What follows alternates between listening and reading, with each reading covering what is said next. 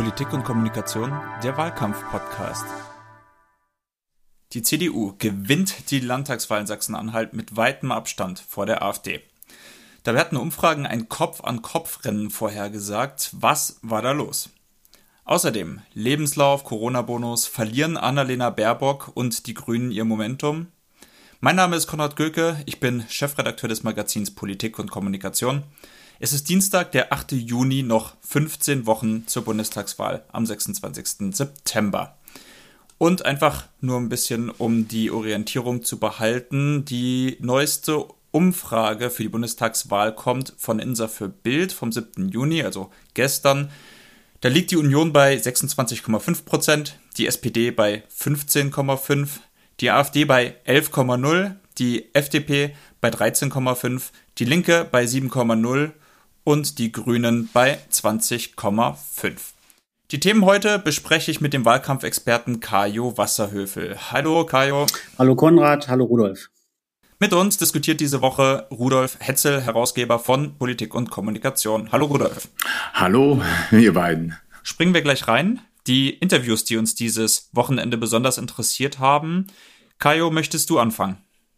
Das von äh, Telschik im Deutschlandfunk, da ging es jetzt nicht um innenpolitisches Thema, sondern um die Frage des Verhältnisses zu Russland und äh, seinen Blick auch mit einer wirklich jahrzehntelangen Erfahrung auf die politischen Entwicklungen in Russland und das Verhältnis sozusagen Europas oder auch Deutschlands zu Russland fand ich ganz interessant, weil er einfach äh, vieles von dem, was da im Moment abläuft, auch interpretiert als ein Generationenkampf in dem Land, also äh, der jungen Leute, die nach 1990 geboren sind und was anderes wollten und der, der, der alten Eliten um Putin herum, äh, die also mit äh, ja, allen möglichen Mitteln, mit, mit Brutalität äh, um ihre Macht kämpfen. Ja, und da hat er so ein paar Dinge eingeordnet, was da die richtige Strategie ist aus seiner Sicht. Das fand ich ganz interessant. Was war seine, was war die richtige Strategie? Dialog. nie, nie verkehrt. Es ging um die Frage Sanktionen und er hat gesagt, also er hat ja natürlich in seiner aktiven Zeit, der war ja außenpolitischer Berater auch von Kohl, ähm, bei diesem Sanktionsthema immer gesehen, äh, dass das eben nicht das wirkungsvollste Instrument ist. Äh, und er dafür plädiert, dass man versuchen muss, natürlich äh, mit Klarheit da zu agieren, aber im Dialog zu bleiben. Äh, und das ist sicherlich eine der, der zentralen außenpolitischen Fragen, die auch auf die nächste Bundesregierung zukommen wird. Darüber werden wir bestimmt noch mal reden. Nochmal zurück zu beeindruckenden Interviews. Rudolf, wie war es bei dir? Naja, ich entnehme Kaios äh, Aussage ja, dass äh, wir eigentlich über Wahlkampfinterviews hier reden möchten. Und ich habe am Wochenende ehrlicherweise auch keins wahrgenommen, was äh, in diesem Wahlkampf äh, jetzt richtungsweisend war.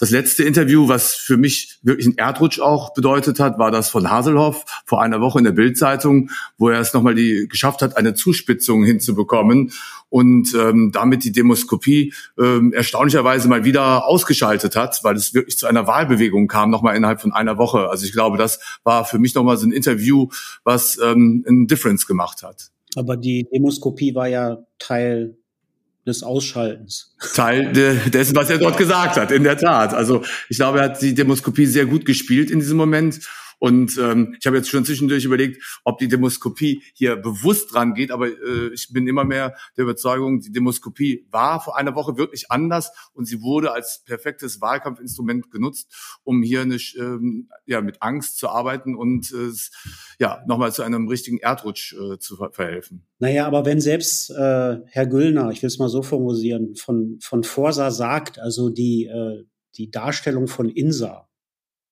ja, die in der Woche vor der Wahl rausgebracht worden ist. Da würden Ihnen mal die Daten interessieren. Und äh, dann ist das schon ein Zeichen dafür, dass zumindest ein Institut auf eine Art und Weise da operiert hat, die, sag mal, äh, mit großen Fragezeichen versehen werden kann, wenn alle anderen was anderes messen und das ja auch, äh, sag mal, in den ganzen Wochen vorher nicht zu sehen war. Das ist schon schräg. Ja, äh, es gab auch aus der AfD auch schon die Aussagen, das ist so ein bisschen unsere Haus- und Hofberatung, was Meinungsforschung angeht. Soweit würde ich nicht gehen, aber ich, ich fand den ganzen Vorgang schon ja denkwürdig. Ich glaube auch, dass man nach der Bundestagswahl, bis zur Bundestagswahl hat das sowieso keinen Sinn, aber nach der Bundestagswahl eine Debatte darüber braucht, in welchem Maße wirkt eigentlich dieses Umfragethema in Wahlentscheidungen ein. Und wie sorgt man eigentlich dafür, dass ein Wahlkampf ja mindestens äh, in Teilen äh, zu inhaltlichen Fragen stattfindet und ein bisschen wegkommt von diesen Vordergründigkeiten. Weil so wie es im Moment läuft, baut sich das Risiko auf, dass wir bis Ende September uns mit Firlefanz und Kram auseinandersetzen, aber die politischen Dinge nicht wirklich diskutiert werden. Wir aber alle wissen, dass nach der Bundestagswahl viele Weichenstellungen vorgenommen werden müssen, die aber im Grunde genommen im Wahlkampf nicht diskutiert worden sind und dann ein Politikwechsel kommt, der eben, wie gesagt, nicht mandatiert ist. Äh, und das hat wiederum Folgen für die, für die Demokratie auf der langen Linie. Und das finde ich schon problematisch. Und ich glaube, dass jetzt noch eine Gelegenheit besteht, darüber mal ein Momentchen nachzudenken und überlegen, was kann man da verändern, was müssen die Parteien da verändern, was muss sich auch in der medialen Begleitung des Wahlkampfes verändern, was muss sich auch verändern in der Begleitung durch professionelle Beobachterinnen und Beobachter, damit man nicht äh, da reinläuft, weil ich glaube, das wäre äh, ein Problem, auf lange Sicht ein Problem und äh, man sollte dieses Risiko nicht eingehen, nur aufgrund ja klein karierter taktischer Vorteile. Aber das ist im Moment das, was aus meiner Sicht droht. Ich bringe jetzt mal ein bisschen äh, intellektuelle Angeberei rein. Das ist jetzt Wissen für die nächste Cocktailparty. Das äh, ist ja bekannt als die Heisenbergsche Unschärfe-Relation, dass man den Gegenstand, den man beobachtet, dann in der Beobachtung auch äh, vielleicht verändert. Ähm, Jetzt ist es aber so, dass viele Leute ja ihre Wahlentscheidung auch abhängig davon machen. Ähm, das ist ja vielleicht einfach in unserem Wahlsystem mit Erst- und Zweitstimme ja irgendwo auch begraben. Es gibt ja auch von Parteien immer wieder diese Empfehlungen, wen sie mit der Erst- und der Zweitstimme wählen sollen. Die Leute, die äh, ihre Sympathisanten sind, kann man das dann überhaupt jetzt, wenn ich jetzt sage, das liegt wirklich, da liegt der Hund vielleicht auch im Wahlsystem begraben, kann man das überhaupt ausschalten, Kajo? Nein, man kann sicherlich nicht irgendwie rechtlich ausschalten oder so. Wir, wir leben in einer, in einer offenen, freien Gesellschaft. Jeder kann natürlich, wie er will, Forschungsdaten veröffentlichen. Das ist jetzt überhaupt nicht der Punkt oder irgendwas machen. Und natürlich gibt es auch immer schon Wählerinnen und Wähler, die aus taktischen Motiven wählen. Oder das hört sich negativ an, aber die sagen, ja, ich möchte sicher sein, dass meine Stimme am Ende den stärksten Einfluss hat. Das ist ja menschlich vielleicht auch nachvollziehbar. Das ist okay. Das Problem ist aber dann schon da, wenn ein sehr, sehr großer Anteil von Wahlverhalten eigentlich tagesaktuell äh, äh, abgeleitet wird ne, und ausgelöst wird, weil die Wahlentscheidung stellt die Weiche für mindestens vier Jahre, manchmal auch für länger. In Deutschland äh, neigen wir ja nicht dazu, jetzt alle vier Jahre die Regierung dann zu wechseln, sondern eher eine gewisse Kontinuität dazu haben. Und das muss irgendwo dem Ganzen auch gerecht werden. Und das ist eine gemeinsame Verantwortung der Parteien, der Medien, derjenigen, die professionell Wahlkämpfe begleiten, natürlich auch jedes Staatsbürgers und jeder Staatsbürgerin. Das ist eine verantwortliche Entscheidung. Das ist keine Spielerei, um die es da geht. Und ich habe einfach nur den Eindruck, wenn ich mir die ersten Wochen dieses Wahlkampfes anschaue und wenn ich mir anschaue, wie überproportional beispielsweise diese INSA-Umfrage eingewirkt hat, da kann ich natürlich verstehen, dass man sich freut äh, als Partei, die jetzt da erfolgreich gewesen ist, aber Strich drunter führt das in eine Art und Weise von Wahlkampf und von Wahlentscheidungen rein, mit der auf Dauer keiner so richtig Freude haben kann. Das ist einfach nur der Punkt, auf den ich äh, so ein bisschen raus will. Für mich äh, die Frage auch an euch, ähm, die Briefwahl. Wir hatten sie als großes neues Ding gesehen, auch die entscheidend ist für die Bundestagswahl ähm, in Zeichen, Zeiten von Corona. Ich, mir fehlen ehrlicherweise die Daten. Wie hoch war denn die Briefwahlbeteiligung und wie kann es trotz einer wahrscheinlich hohen Briefwahlbeteiligung zu so einem äh, Riss nochmal kommen? Also das ist äh, nicht vergleichbar mit dem, was wir in Baden-Württemberg hatten und in Rheinland-Pfalz. Also bei der letzten Landtagswahl lag die Briefwahl, wenn ich das richtig im Kopf habe, in Sachsen-Anhalt bei ungefähr 14 Prozent. Und es ist jetzt bei ungefähr 30 Prozent. Das heißt also, die, der Briefwahlanteil ist mit dieser Landtagswahl in Sachsen-Anhalt da, wo er in Westdeutschland vor Corona auch schon gewesen ist.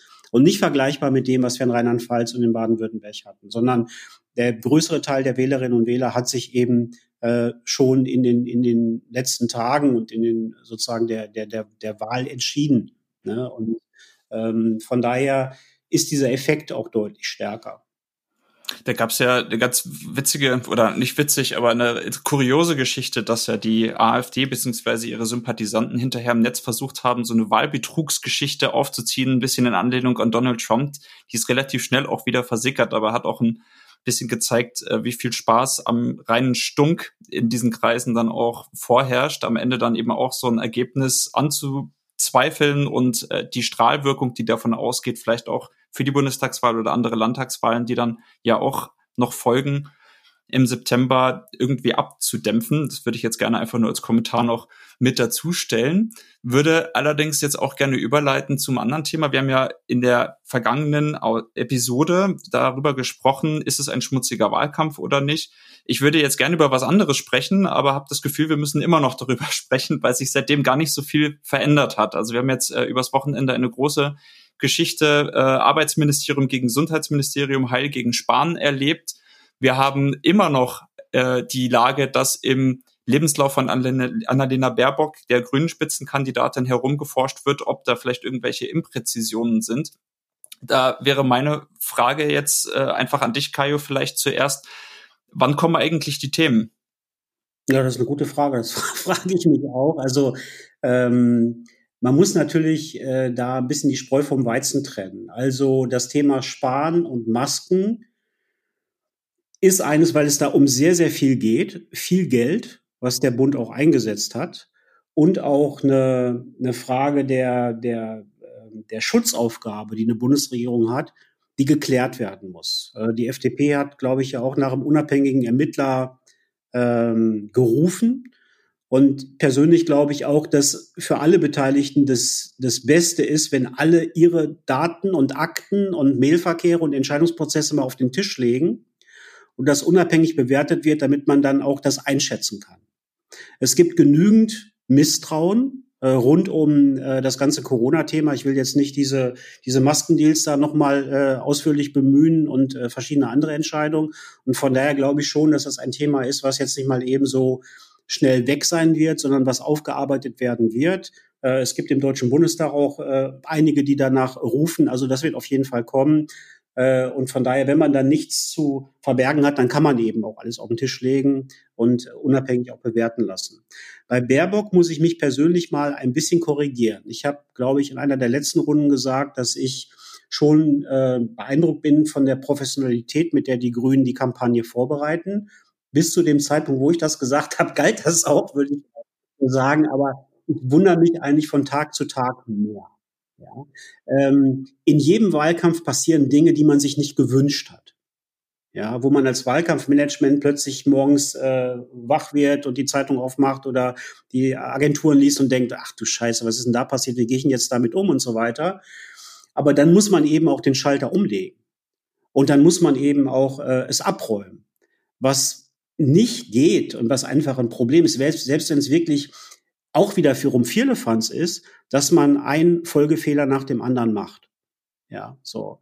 Und äh, in der Situation sind die jetzt drin und die müssen das natürlich in irgendeiner Form auch gestoppt kriegen, ähm, weil es bleiben ja zwei Sachen hängen. Das eine ist einfach die, die, die Zweifel an der Professionalität, also die, die handwerklichen Zweifel. Das ist, wenn man die Regierungsführung übernehmen will, keine Kleinigkeit.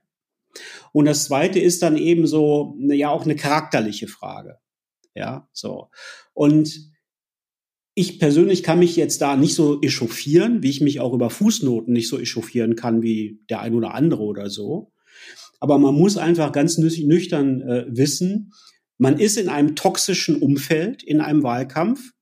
Und äh, da gibt's äh, sozusagen nicht eine Situation, wo irgendjemand äh, mal ausruft und dann ist Schluss sondern das geht weiter und weiter und weiter und entweder man kriegt es gestoppt oder man es läuft einem äh, im Grunde genommen permanent äh, hinterher oder es läuft permanent ein Untertitel mit bis zum Wahltag. Und äh, das ist ein akutes Problem für die Grünen. Das ist keine Kleinigkeit und ähm, das, da bin ich schon ein wenig verwundert darüber, ja, dass das so läuft. Was das Thema äh, CDU, Jens Spahn und SPD angeht, sehe ich ehrlicherweise etwas anders. Ich glaube, es nutzt der CDU. Ich habe sie zum ersten Mal äh, geschlossen erlebt. Sogar die Angela Merkel fängt an, Jens Spahn zu verteidigen. Und eine Partei, die sich bisher eher dadurch äh, geschwächt gezeigt hat, dass sie eben divided war, dass sie äh, eben nicht geschlossen aufgetreten ist, hat jetzt zum ersten Mal durch externen Druck ähm, gibt sie uns das Gefühl, dass sie wirklich bereit ist zu kämpfen und sie glaubt auch wieder an den Sieg, unter anderem natürlich auch durch die Landtagswahl, die hinter uns liegt. Bei den Grünen muss ich sagen, sehe ich 100 Prozent wie Kaio. Äh, es überrascht mich, mit welcher Leichtigkeit man dort in Fehler reinrennt, äh, dass man offensichtlich es komplett verschlafen hat, den eigenen Lebenslauf, die eigenen Schwächen aufzuspüren. Jeder, der den USA-Wahlkampf schon mal gesehen und beobachtet hat, weiß, dass jeder Kandidat erstmal von den eigenen Leuten durchleuchtet wird, äh, dass man alles, was man dort findet, schon Monate vorher abräumt, was eigentlich nur zum Schluss führen kann für mich, dass Annalena Baerbock bis wenige Wochen vorher nicht wirklich selber daran geglaubt hat zu kandidieren. Äh, zumindest wurde sie nicht professionell begleitet in der Vorbereitung auf eine ernsthafte Kandidatur, die dann jetzt erfolgt ist und wo das, was eigentlich hätte vor Monaten abgeräumt werden müssen, nicht abgeräumt wurde. Hm. Ich habe, ich muss selber bekennen, als ich die Spangeschichte gelesen habe, habe ich gedacht, die ist äh, dünn wie Hechtsuppe. Also ich habe jetzt da ähm, nicht besonders großes Konfliktpotenzial gesehen. Ich glaube, da ist aus dem äh, BMG schon anderes passiert, was man da irgendwie, was an, an, anprangerungswürdig wäre.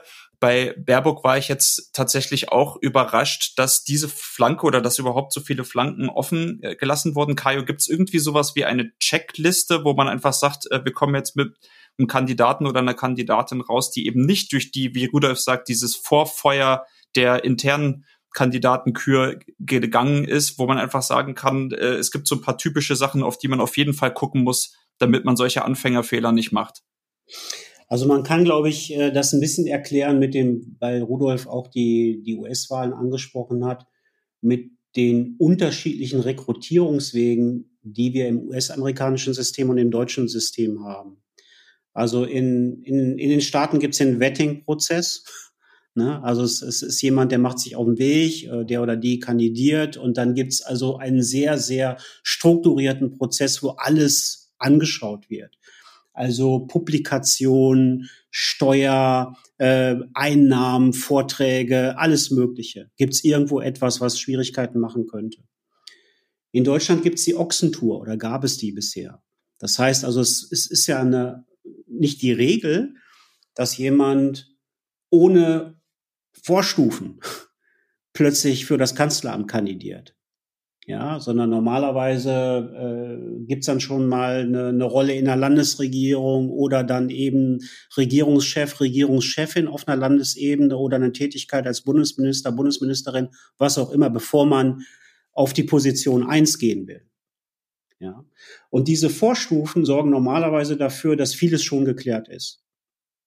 Dann kann es sein, dass obwohl das der Fall ist, durch die, durch die Tätigkeit in der Zwischenzeit dann ein Problem entsteht. Das war damals bei Steinbrück der Fall bei den Vorträgen, die er nach seiner Zeit als Ministerpräsident hatte. Ja, so. Ähm, und das ist, glaube ich, schon ein Problem. Das muss man wissen, wenn man jetzt eine Kampagne vorbereitet bei den Grünen, dass man mit einer Kandidatin zu tun hat, die noch nicht extrem durchleuchtet worden ist. Und dann muss man es selber machen. Und das ist ganz offensichtlich nicht passiert. Ne? Dann kam das Thema mit der Nachmeldung, die eigentlich noch problematischer war. Ähm, das Thema mit dem Lebenslauf habe ich am Anfang echt für Blödsinn gehalten. Ich dachte, was ist denn das jetzt hier für ein Quatsch und elitärer Käse und was soll das so? Aber das hat dann nur ein paar Tage gedauert und dann dachte ich, na ja, gut, das ist schon so, aber warum nochmal und nochmal und nochmal und nochmal? Wie kann das eigentlich sein? Ja, wie kann das eigentlich sein? Wenn ich, also in dem Moment, wo die ersten Sachen schiefgehen, muss man wissen, dass man eine Gelegenheit hat, alles klar, klar zu ziehen und glatt zu ziehen und nicht zwei oder drei bekommt. Und das ist schon verwunderlich. Ja, zumal die DPA-Meldung dazu mit äh, präzisiert oder korrigiert ja auch relativ wohlwollend war. Also äh, wenn man da etwas ausbessert im, im Lebenslauf. Ja, und das, das, der, der Effekt, ich will nur ganz kurz sagen, der Effekt ist natürlich mehrfach. Also das eine ist, dass das ermuntert natürlich die politische Konkurrenz ohne Ende. Das ist so ein, das hat so einen Schenkelklopfer-Faktor, der, der ist blöd, der funktioniert aber. Ja, so. Aber es irritiert auch die eigenen Leute. Hm. Stichwort, ja, Schenkel, Stichwort Schenkelklopfer. Ähm, was kein Schenkelklopfer ist, ist der Wirecard aus Schuss. Da ist ja gestern, ich glaube, ein 650-seitiges Papier dazu rausgekommen, äh, zusammengestellt von den Oppositionsparteien, wo handfest Kanzlerin Merkel Naivität vorgeworfen wird und die Verantwortung bei Olaf Scholz liegt oder zumindest aus der Sicht der Oppositionsparteien. Trotzdem hört man davon der Öffentlichkeit sehr, sehr wenig. Auch in den Politik Politikteilen ist das relativ weit hinten. Mir kommt es ein bisschen so vor, als sei dieses Thema den Leuten einfach ein bisschen zu schwer verdaulich, ein bisschen zu kompliziert. Und da ist dann etwas Einfaches wie jemand hat im Lebenslauf geschummelt, etwas, wo jeder sich vielleicht ein bisschen selber wiederfindet. Jeder hat schon mal einen Lebenslauf geschrieben und bei dieses, dieses andere Thema ist natürlich sehr, sehr komplex. Vielleicht ist das ja auch ein äh, Grund dafür, warum das im äh, Wahlkampf keine so große Rolle spielt. Rudolf, hast du eine These dazu? Ja, für mich sind da zwei Sachen ähm, relevant. Zum einen die Irrelevanz, die die CDU noch der SPD zuschreibt. Das heißt, sie konzentrieren sich auf ihren Hauptgegner, die Grünen, und äh, fokussieren alle Meinungsäußerungen in diese Richtung. Und zum anderen sitzen sie in einem Boot zum gewissen Grad äh, beim Wirecard-Prozess. Äh, das heißt, dort haben sie selber was zu verlieren, weil sie mit in der Regierung waren und ähm, ein in der Tat auch sehr schwieriges Thema. Äh, ja. Insofern glaube ich, äh, ist es relativ einfach, äh, sich auf den, äh, ich glaube nicht mehr, dass die SPD gerade wirklich als Kanzlerkandidat wahrgenommen wird von der Seite der CDU. Naja, gut, ich meine, das ist klar, dass äh, nochmal kurz, ganz kurz zu Wirecard und, und, und Baerbock. Der Unterschied ist der, die Leute kennen Scholz und äh, der Vorwurf gegenüber Scholz ist, der ist immer so trocken. Der, das ist keine Rampensau. Aber keiner erhebt den Vorwurf, dass Olaf Scholz ein Politiker ist, der nicht persönlich integer ist bis vielleicht jetzt auf die Obleute im Wirecard-Ausschuss, die den Job haben, genau das zu behaupten. Der Ausschuss hat ihn ja auch vernommen und es gibt, es gab keinen Punkt, an dem das wirklich festgemacht werden konnte, sondern es wird ein Gesamtzusammenhang konstruiert. So. Ähm, das Thema ist kompliziert, das ist von daher für die Öffentlichkeit jetzt nicht so super spannend und auch nicht auf eine Schlagzeile zu bringen, aber ich glaube, viel wirkungsmächtiger ist einfach die, das generelle Image, was Scholz als Person an der Stelle hat.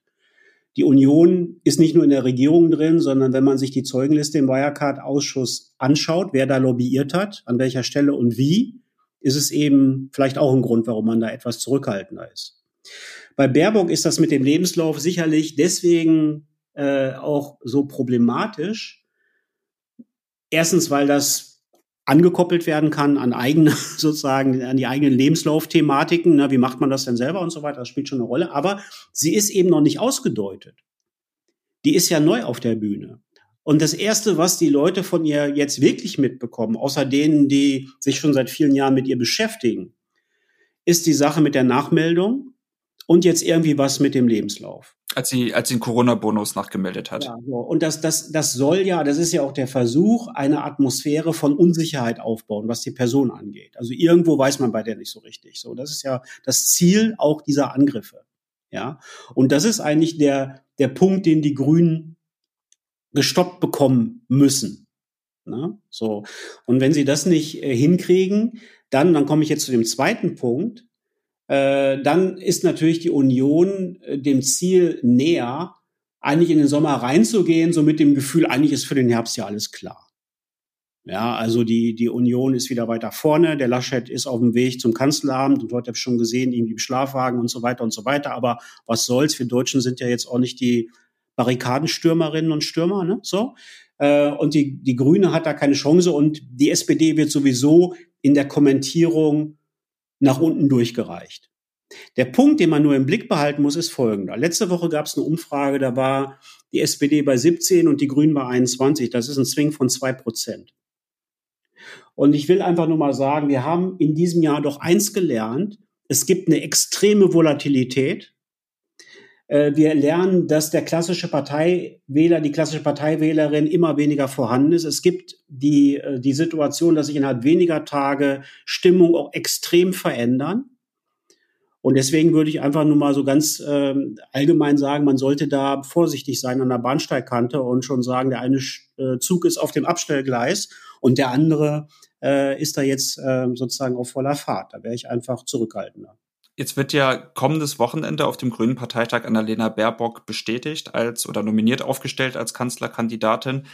Ich habe da so ein bisschen den Eindruck gehabt, dass die Grünen am Anfang die Strategie gefahren sind. Es gibt eine Wechselstimmung im Land, die Leute wollen etwas Neues und wir geben euch jemanden, der frisch und neu ist. Die korrespondierenden Titelblätter bei Sternen und Spiegel gab es dann noch gratis obendrein jetzt ist die Situation ein bisschen eine andere. Wie du sagst, die wird, sie ist noch nicht richtig ausgeleuchtet und äh, da, wohin geleuchtet wurde, war dann auch nicht immer alles perfekt. Was wäre deiner Meinung nach jetzt die Aufgabe der Grünen müssen sie neben die Person Annalena Baerbock jetzt noch irgendwie ein prominentes Thema stellen. Also ich habe jetzt zum Beispiel Katrin Göring-Eckardt gehört in einem Nachrichteninterview, wo sie, glaube ich, vier oder fünfmal Klimaschutz gesagt hat, wo ich gedacht habe, okay, jetzt äh, sagt sie vielleicht am Ende noch wie die, bei dieser Seitenbacher Müsli-Werbung noch fünfmal Klimaschutz und dann bleibt es garantiert hängen. Oder muss da vielleicht noch ein bisschen mehr aus der, Persön aus der personellen Tiefe der Partei kommen, dass es vielleicht ein paar Mitstreiter, Mitstreiterinnen gibt? Ich glaube nicht, dass es den einen archimedischen Hebel gibt, den man bedient und dann läuft das. Also ich glaube eher, dass das äh, für alle Parteien die Frage sein wird, wie gut kriegen die die, die Kombination hin. Also sie müssen schon die Person Baerbock und weil die ist ja nun mal ähm, äh, in die Auseinandersetzung gestellt in der Spitze.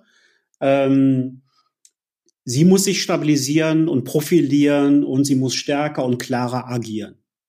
Ja, das ist sicherlich eine Aufgabe, über die die nachdenken müssen. Da gibt es viele Dinge, die einem da einfallen können. Das Zweite, was die machen müssen, ist, sie müssen sich auch entscheiden, ob sie diesen Weg, wir sind im sympathisch ungefähren, weiterfahren oder ob sie sagen, es gibt drei, vier, fünf Punkte, für die wollen wir ein Mandat mit dieser Bundestagswahl. Wir sagen euch klipp und klar, was das bedeutet. Also wenn man sagt, man will die Führung auf der Bundesebene, dann sollte man auch in der Lage sein zu sagen, dafür will ich die, ganz konkret. Und das beantwortet man nicht mit 70, 80, 90 Seiten Papieren, sondern mit einer Zuspitzung. Und das Dritte ist sicherlich auch die personelle Breite, die da ist, äh, ein bisschen mehr zu nutzen. Das gehört auch mit dazu, aber ohne dass das dazu führt, in einer Phase, wo Baerbock als Spitzenkandidatin ja noch gar nicht so richtig äh, voll präsent und da ist, ähm, die Bühne zugestellt wird. Ne? Und vor allen Dingen vor dem Hintergrund, ich sag mal, des Fragezeichens, was man äh, hinter der, der, der, der Professionalität im Moment machen muss, muss man, wenn man sowas macht mit Team oder wie auch immer, auch sehr genau wissen, kriegt man das wirklich koordiniert. Ja, also weil wenn ich jetzt hingehe und sage, ich habe da jetzt vier, fünf Leute oder was auch immer, passiert natürlich das, was jetzt bei Baerbock gelaufen ist, mal fünf. Äh, so, das sind alles Sachen, über die die sicherlich, also würde ich mal unterstellen, auch nachdenken und äh, die die jetzt auch nicht bis in den August reingeschoben werden können. Hm. Gehen wir mal einen Schritt zurück, wenn wir jetzt den Lauf zur Bundestagswahl als Marathon ansehen, bei welcher Meile sind wir jetzt ungefähr und was bedeutet das, Kajo? Also ich würde sagen, das ist das erste Viertel. Also ich kann jetzt Meilen schlecht in Kilometer umrichten. aber, es, aber es zwickt schon ein bisschen in der Wade. Ja, also es zwickt schon so ein bisschen in der, in der Wade als erste Viertel. Ähm, deswegen, normalerweise würde ich es schon weiter ansetzen, wenn wir jetzt ein normales Jahr hätten, aber das, das sehe ich noch nicht so, weil ähm, das ist so ungewöhnlich alles und schwierig, immer noch natürlich durch die Pandemie. Die Leute sind beschäftigt mit ihren Impfterminen und kann ich in Urlaub fahren, ja oder nein? Und sind alle in der Familie jetzt irgendwo geimpft oder gibt es irgendwie eine Perspektive? Also das sind Sachen, die sind ja viel drängender für viele. Ja, so.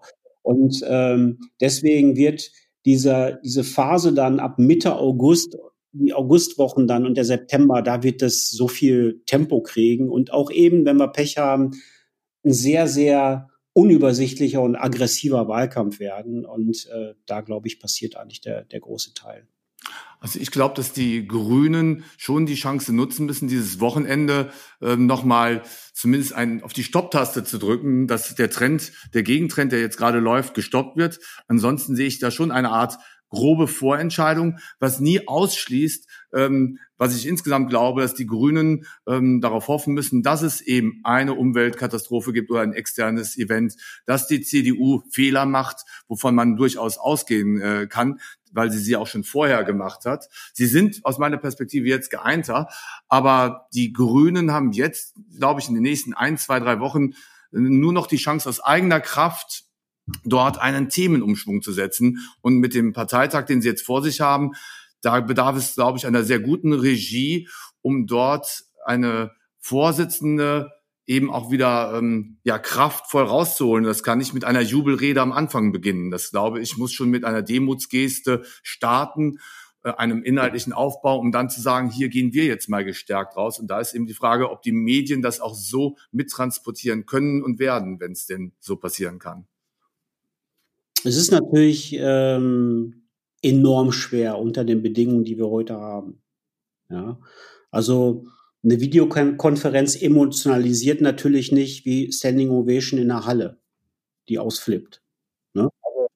Ihr berührt mich jetzt schon. die werden das natürlich probieren. Ähm, ich glaube nur, wenn die jetzt, wenn man, wenn die jetzt die Erwartung hätten, dass sie mit dem Parteitag die Trendwende oder so, sozusagen das durchstabilisieren und den Impuls ganz massiv nach vorne hinkriegen, wäre ich persönlich ein bisschen skeptisch, ob das gelingen kann. Ich bin jedenfalls gespannt. Wir bleiben auch am Ball. Ich hoffe, wenn wir das nächste Mal miteinander sprechen, sprechen wir tatsächlich auch über Themen, aber wir sprechen auf jeden Fall über das, was gerade das Hot Topic ist. Äh, und das macht immer Spaß, egal worum es geht. Danke, Kaio, danke, Rudolf, für heute und bis zum nächsten Mal. Danke. Tschüss.